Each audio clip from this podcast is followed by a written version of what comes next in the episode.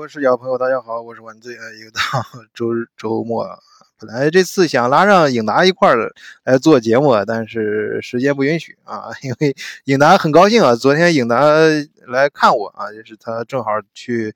呃那个去南边搞点业务，然后哎那个路过奥古斯堡。哎，专门在奥古斯堡过了一夜。昨天，所以昨天跟尹达，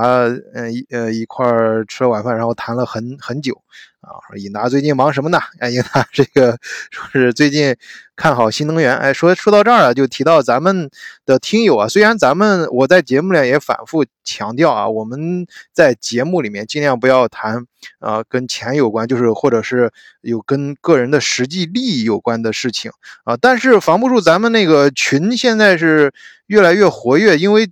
咱们德国视角从开始呃第一个群到现在。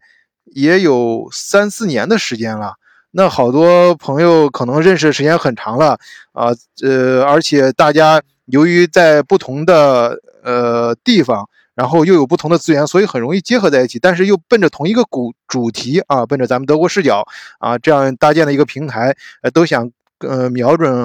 呃德国市场，尤其是以德国为辐射的这个整个欧洲市场啊，呃那个。呃，包括法国呀，还有南南北欧呀、南欧啊这些地，整个在德国跟这个欧洲有关的生意怎么去做？那现还那有那每个人从事的行业不一样，大家关注的领域也不一样嘛。但是资源可以互补，哎，甚至时间长了又有共同的话题，那有时候可能在线下呢，自己可以相互自己，哎，都是自愿的啊！我强调这是自愿的，自己相互结合在一起，可以做一些事情。那这些呢，我们的乐见其成。当然再次强调啊，我们不要在群里面就不要不要大家不要在群里面发起什么跟钱有关什么集资什么这种事，这个一概杜绝啊。这个这个如果发现的话，肯定会给你请请出咱们的群的。而且呃，我希望大家还是由于共同的爱好走在一起，然后自自愿的自你们想做什么事情，大家私下里去商量。哎，那颖达呢？嗯，咱们那个也是咱们的老朋友，所以就免不了就我们就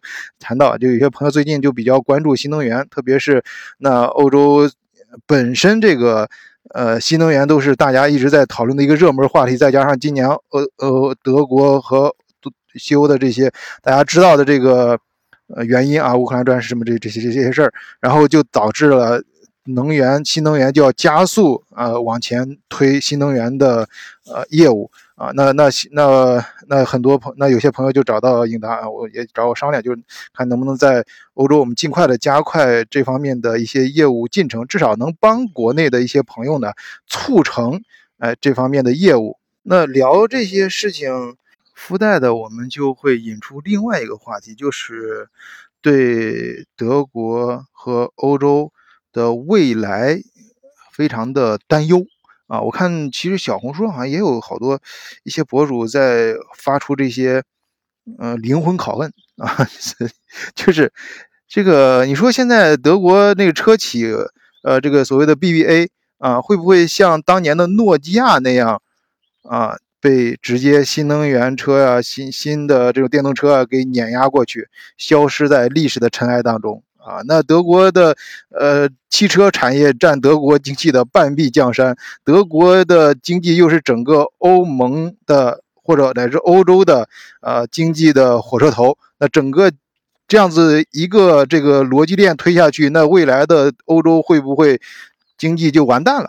哎，我觉得这个是个很有意思的话题啊。今天早上起来，呃，我是出来散散步，然后我就在想这个事儿。啊，想跟咱们节目、跟咱们朋友朋友们沟聊一下啊，大家也欢迎大家在呃群里面或者在节目下方留言啊。我我个人觉得啊，首先咱们先不说啊，德国在这个新的现在这个电动车、新能源车的这一轮呃新的革新当中，德国的这些传统车企或者是整个欧洲的这些传统车企，包括法国的也都很强啊，呃。那会不会像当年的诺基亚那样倒下啊？我们暂且放下这个先不说，就即使这样，那我还有一点要跟大家强调一个前就是芬兰的诺基亚。首先，诺基亚倒了之后，啊，这个公这个公司就诺基亚的手机是肯定不行了。这个这个它并这个芬兰整个国家的经济并没有因此而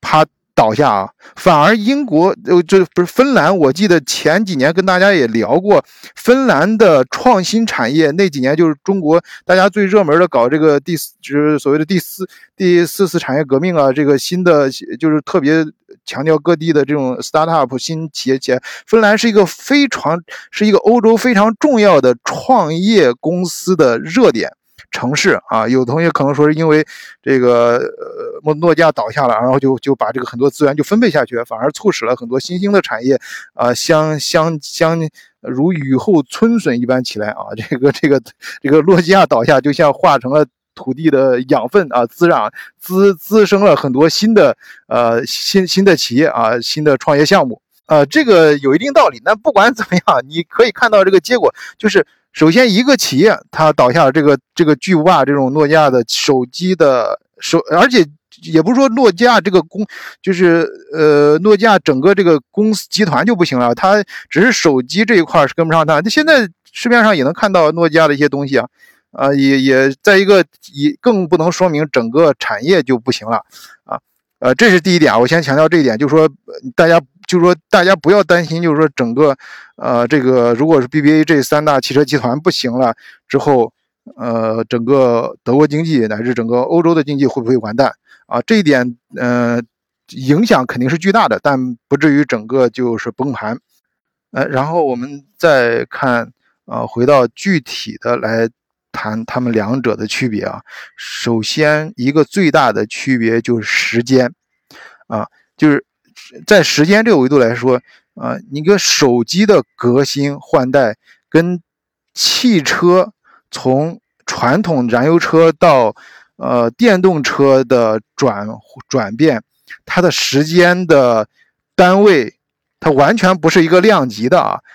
你当年手机。智能手机出来之后，iPhone 一出来，那中国那华强北啊，就是深圳，反正东莞那片马上呼啦出来很多这个仿造的。你从呃零部件到到整个这个整机啊，那很很快就出来了。那那那真的是。就几个月，就一个新公司就出来了，而且推向市场开始普遍大大众开始销售啊，很很很厉害啊！这个速度速度速度确实很快。那现在新的这个新电动车出来之后，特别是特斯拉把源代码一带一放开啊，中国的这个三三三傻不不电电动新个电动新的呃三少啊，也不也不能这么说，反正这三个明星企业马上就就出来了。当然还有很多其他的一些这个。呃，电动车的这个新的新的这些玩家出来就也是非常快，但是快的是这个节奏，但是这个时间单位还是有很大的差别的啊！你不可能说几个月就就一个一个车厂就出来了啊，然后一一年之内就推向市场了，这不可能的啊！这我你你在在在对于这个传统的这个呃汽车来说，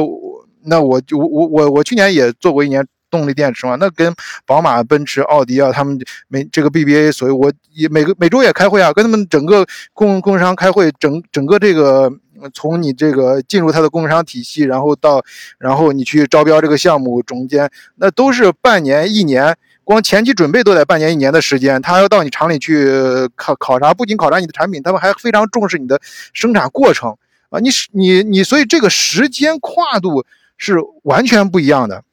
然后我们再说这个产品啊，你产品的难度那也是 差别很大呀。你你说这个手呃手机，那当年诺基亚倒下就是中国呃那大家手机真的是那些南方很多一些小企业，那撸起袖子就开干了，然后从供应商呃到这个整机出来市场推推广，一条线就完全能够搞定。那汽车可不一样啊，汽车那可不是开玩笑的啊！这个这个，咱们听友有在汽车行业里干过或者待过或者接触过的啊，可以你可以下面留言，或者是在群里面跟大家普及一下。这个真的，或者你至少可以给晚队做个证啊！这个确实是，呃，那那那不是说你你像造手机那个是那个那个就复杂程度，它供应商体系也不是说那么很快你就能够拼凑起来的。你说你就像当年诺基亚那样去取代，呃，就是诺基，就像当年智能手机去在市场中迅速取代诺基亚啊一样那么快，这个可不是，呃，可绝对不会像是呃那个汽车绝对不会是，呃，不不不会不会这么。这么这这这这么容容易，至少你的就是说允许你干，你自己那个能力呃绝对达不到呃，那跟还有就是从咱们那个呃刚才说了时间，还有这个产品嗯的复杂性，我们再说这个它整个体量啊，因为你这个呃这个体量也是一个非常重要的参考数啊。人家说这个好多事情都是你要是抛开。体量抛去谈它的可行性，那是一个流氓行为啊！你在实验室里面做出来一个东西，跟你在把它在产线上做出来，在整个市场上去销售，那完全是两码事儿。所以这个实所谓的呃市场体量的涉及的金额大小，你就是看你个人嘛，你用户啊，你说你你一个人，你你换个手机，呃，你当年的智能手机刚出来的时候，就是呃和传统手机它它也就是。呃，几几千几千块钱人民币就差不多了，就是贵的，就到现在最就好点的智能手机也就几千，呃大五就是小一万人民币啊。你汽车那可不一样，一个家里面，你说你换一辆汽车，你本来开呃十万二十万一辆家用的呃普通的轿车，你再花十万二十万，你把它换成呃电动车。呃，这个这个可是一件大事啊！你你别说什么现在十十万二十万，对于咱们中国家庭来说啊，不是个事儿，那可是个事儿啊！反正至少在德国，你说几万欧元买一辆车，那对于一个家庭来说是个非常巨大的事情。我至少认识大部分人都是非常 c 用的，都是买买车也都是靠银行贷款去买的。不是经常衡量呃呃成功的人生、幸福人生有房有车嘛？你看有房有车，呃车就排到第二位。这个就是他的消费体量在你这个整个财务家庭的财务支出中中间是占有相当比重的，所以他呃跟你换一个手机啊，那完全不一样。所以它涉及到的整个资本的体量跟你手机的体量也是完全不一样的。我们前面说的这个从时间角度，然后产品本身角产品本身的角度，然后从这个资本的角度，我们再讲一下从呃大众的使用习惯来说啊，至少呃咱们听友你可以自己去问问你身边的人，你身边的人接受电动车真正就是拥抱电动车的有多少人啊？你最好是问那些就是你做。比较客观的那种比较啊，你问你要就这么说吧，假假如说买了特斯拉，那肯定会告诉你一句话，哎呀，特斯拉有这不好那不好，但是一旦你开上了特斯拉，你肯定就不想再开其他车了啊，你就回不去了啊，这这这个我觉得这是一句非常欺骗性非常强的话，为什么呢？因为你一个人，你别说买特斯拉，你买了什么，你只要是自己花了几十万。啊，去买了一个东西在用，只要这玩意儿能用，你就会自己给自己找一万条理由啊，说这不好那不好，但是我非常好，我买对了。没有人，这个世界上很少有人说自己花了几十万买个东西，然后。回来打脸的，因为人是要活下去啊，要气势，就做错事也要搞，也要给自己找心理安慰的，也不可能说是自己自己否定自己的。你做可能在嘴上啊开一开玩笑行，内心深处没有一个人内心深处会否定自己的一生。当然不是说人们不应该有批批判精神啊，应该有批判，但是你总咱们说人话，你就活下去总要给自己找点心理安慰嘛。呃，当然，咱们好多亲友也是买了特斯拉，买了新能源车，电甚至电动车啊。就这个，也也，我也我也不是否否定你们说不行啊，我只是说存在这种心理上的现象。但是，也就长期来看啊，呃，那个由于各方面原因，我们全人类要在地球上生存嘛，这种说要正正从政治正确或者是一个。呃，咱不能说假大空，这也确实一个现实问题啊。这传统的资源呀，肯定是在慢慢的越用越少，那肯定要开发新能源。那新能源的新能源车是肯定要有的，但新能源车，呃，锂电池是不是一个过渡阶段？不知道，但是肯定是这个方向，就是肯定大家要要要这个要往这个新能源车这个方向去走，而且未来的代步工具也在发生着很大的变化啊。那。呃，但是我想说的是什么呢？也是我呃开这个德国视角，哎，就是的一个初衷就是想跟大家呀讨论什么问题的时候，咱们就是像平，咱都是大部分都是平常人，就像平常人实实在在说话，别搞得跟那个历史你是决定历史的人物一样，一一刀砍下去，什么问题都解决了，不可能。咱就很多现实的问题啊，就实实在在说啊，这个确实我们承认这个方向，但是这个绝对什么事情都要把它拍掰开了，就它现实的你要考虑它具体的时间。尺度啊，这个涉及到的家庭的负担啊，真真正的这个呃，这个这个体体量啊，要从很多的维度啊，还有你这个呃周围的认知、使用习惯什么等等很多维度去考虑啊。现在就我呃个人的看法啊，就像嗯，就是呃愿意就是接受科技产品，或者是在现在很多人买电动车，特别是买特斯拉，它是一个。标志就是它是一个，就是等于买了一个标签儿。哎，我标志我是我喜欢埃隆·马斯克这个人啊，或者我喜欢这个新科技产品。我是你看，我都开这个新电动车了，或者我支持国货啊，我们的我们的国家生产的我们自己民族品牌，我支持啊，这这都很好啊，这很好。你但是但是你要真正咱们实际的来用的话，你肯定，嗯，你这么说吧，你就像。当年那个，既然我们比较那个诺基亚，比较比较当年的这个电子产品，你想，刚开始出来的时候，智能手机多贵啊！你真正它的各方面那个它的产业链，嗯，它的这个各方面配套设施起来之后，那个价格往下地，特别是电子产品，如果是以后汽车变成了一个普通的电子产品，你想它往下速速度降价的速度是你难以想象的，它都降到一个那个。便宜的程度可能是你，是你现现在以我们现在的这个想象，一辆汽车多少钱，你是很难想象的。你发现没？那个特斯拉它造出来之后，它就没打算说是让你就是就缝缝补补，呃，就是什么。呃，前十年后十年，缝缝补补又又又又十年，没让你打算你用很长时间。你像现在不像传统燃油车，那用用还能搞成老古董啊，摆在那儿什么的。它那个新电动车，它你看特斯拉造出来之后，它那个都是一体成型啊。你一旦撞了之后，你你你维修店都修不了。很多新能源车今天是这样，你要坏了之后，你你电动车你去哪儿修？你这这修不了，然后整个就基本上就报废了。要么就是拉回原原原原厂，那那因为它不是一像传统车一块一块拼出来，或者是模块化，或者是怎么样啊？而且那个电池，你说你怎么修？你普通人怎么修？普通的修理站都修不了，专业人士都不一定搞得定。呃，昨天我们也谈到这个问题，你你。这边你像中国过来的车可以啊，你卖可以啊，但是你维修我们都得找当地，我们就有些朋友就看到这个商机了嘛，就是说提供当地的维修啊，这个新电动车维修。你新电动车它现在它核 它那个电池都很核心东西，换一个或者修一个，基本上车一一一辆车百分一半以上的价值就就就就没了啊，所以。啊，这这儿不能说说的太太多啊，咱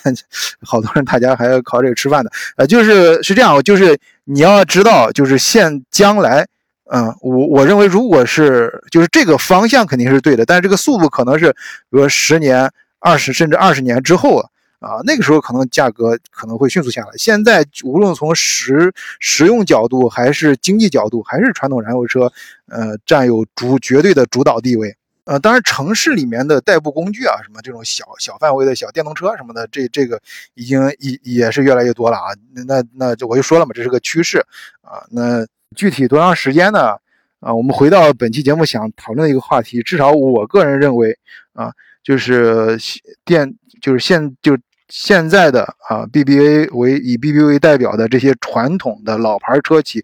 不会像当年诺基亚那样啊轰然倒塌。然后整个经济呢也会在一个适当的速度下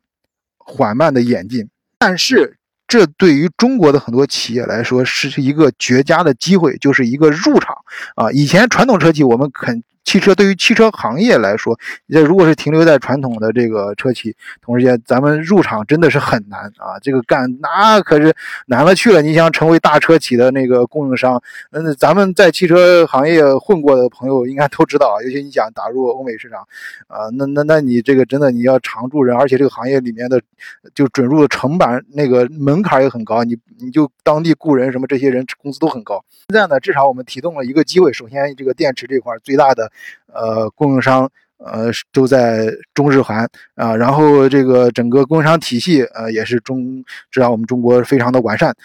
呃，就比相对相对来说啊，整在这咱们市场去，而且也有自己的民族品牌，也在是发展的非常快。也就是说，我们在未来的汽车行业中，中国肯定是重要的一支啊，很可能会呃走到一个非常棒的一个非常好的一个位置。但是至少我们呃可以参与这个游戏了，可以作为一个。呃，正常的玩家去参与游戏啊，不像以前那么的憋屈啊。那当然，至于到呃未来能够到什么地位，那还有很多因素来决定啊。那不能只单单看一个，你不能看那些好多那些自媒体上面抓住一个小点，我把把重要的主主要的原因给忽略了，拿着一个小小事儿说来说说去，然后夸大，给这这这我也理解，人家混口饭吃嘛，自媒体嘛，那个吸引眼眼眼球。啊，所以跟咱不一样，咱德国视角，我就说了，我开始从办节目的第一课，我就跟大家聊过，咱们德国视角定位啊，咱就是一个小众团体，而且我也不希望太多的人进来，这儿吵吵那儿吵吵，然后搞得把把我个人搞出事儿怎么？而且咱们几个主，我个人包括几个主播，他们都是有自己职业的，而且好多也不太想让。至少不不太想让同事知道自己在在在在整这个事儿，所以大家就是中，也就是可以看作一个稍微呃扩大一点的呃群啊，小小就是有同样偏好的群那个朋友，大家聚一聚，随便聊聊天啊，就是每天在这儿瞎瞎就是定期瞎扯两句就行了啊啊，别不也别当真，所以说我们我们我们不我们没有必要啊去搞那些虚假的是这个吸吸引。眼球的事儿啊，博流量的事儿啊，我们就是呃，大家顺其自然啊，呃，做人事说人话就行了。呃，好啊，今天就聊到这儿啊，再见。